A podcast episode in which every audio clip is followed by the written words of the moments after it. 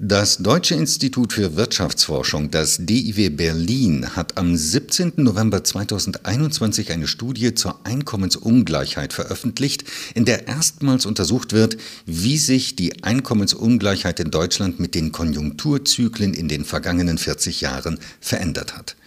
Über diese Studie spreche ich jetzt mit Dr. Geraldine Dani Knedlik. Sie ist wissenschaftliche Mitarbeiterin in der Abteilung Makroökonomie am DIW Berlin und Mitautorin der Studie.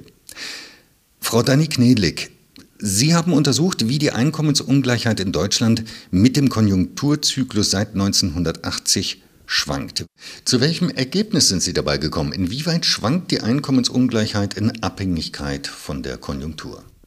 Äh, dabei ist herausgekommen, dass also tatsächlich zum einen es eine Zyklizität der Haushaltseinkommen gibt, und zwar über alle Dezile hinweg, also die armen, die mittleren und die reichen Haushalte, deren Einkommen schwankt zyklisch mit dem Konjunkturzyklus.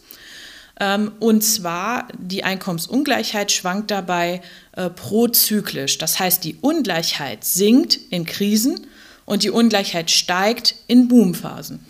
Wie ist das zu erklären?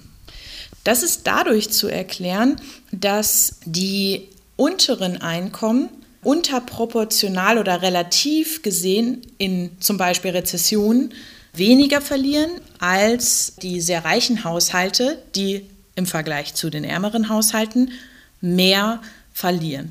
Das heißt also, die oberen Einkommensgruppen haben größere Verluste und auch größere Gewinne, je nachdem, ob die Konjunktur steigt oder sinkt.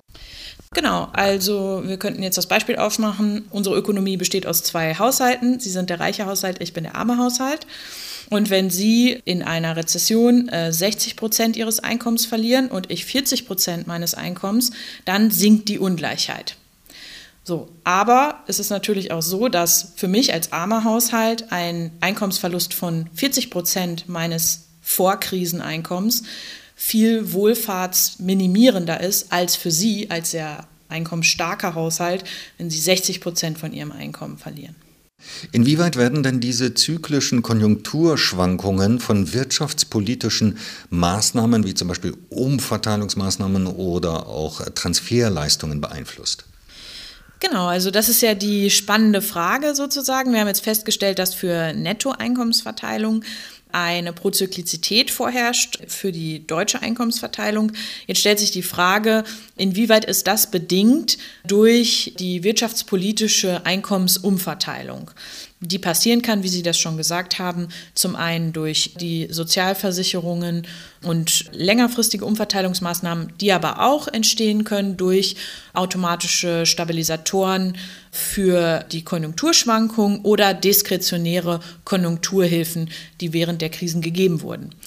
Dazu haben wir uns nochmal angeschaut, wie eigentlich die zyklische Komponente der Bruttoeinkommensverteilung aussieht. Und was wir gefunden haben, ist, dass praktisch die gesamten wirtschaftspolitischen Maßnahmen die Prozyklizität verstärken. Das heißt, die Bruttoeinkommensverteilung ist auch prozyklisch, die Ungleichheit sinkt auch für die Bruttoeinkommen ähm, in Deutschland, genauso wie sie das für die Nettoeinkommen tut. Allerdings für die Nettoeinkommen sinkt sie eben etwas mehr.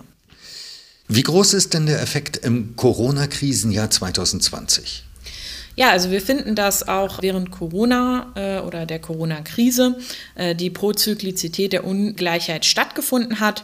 Und wir können das jetzt an verschiedene Dezilen festmachen oder am Gini-Koeffizienten. Das ist ja ein generelles Ungleichheitsmaß und der Gini-Koeffizient beispielsweise ist um knapp ein Prozent während des Corona-Jahres 2020 nach ersten Abschätzungen gesunken. Und ein gesunkener Gini-Koeffizient bedeutet also eine sinkende Ungleichheit. Welche wirtschaftspolitische Bedeutung haben Ihre Ergebnisse?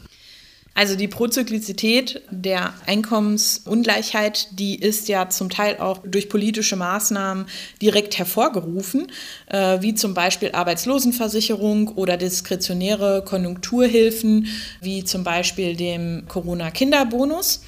Äh, der eben besonders die unteren Einkommensdezile stärkt und damit eben die Einkommensungleichheit nochmal weiter äh, vermindert.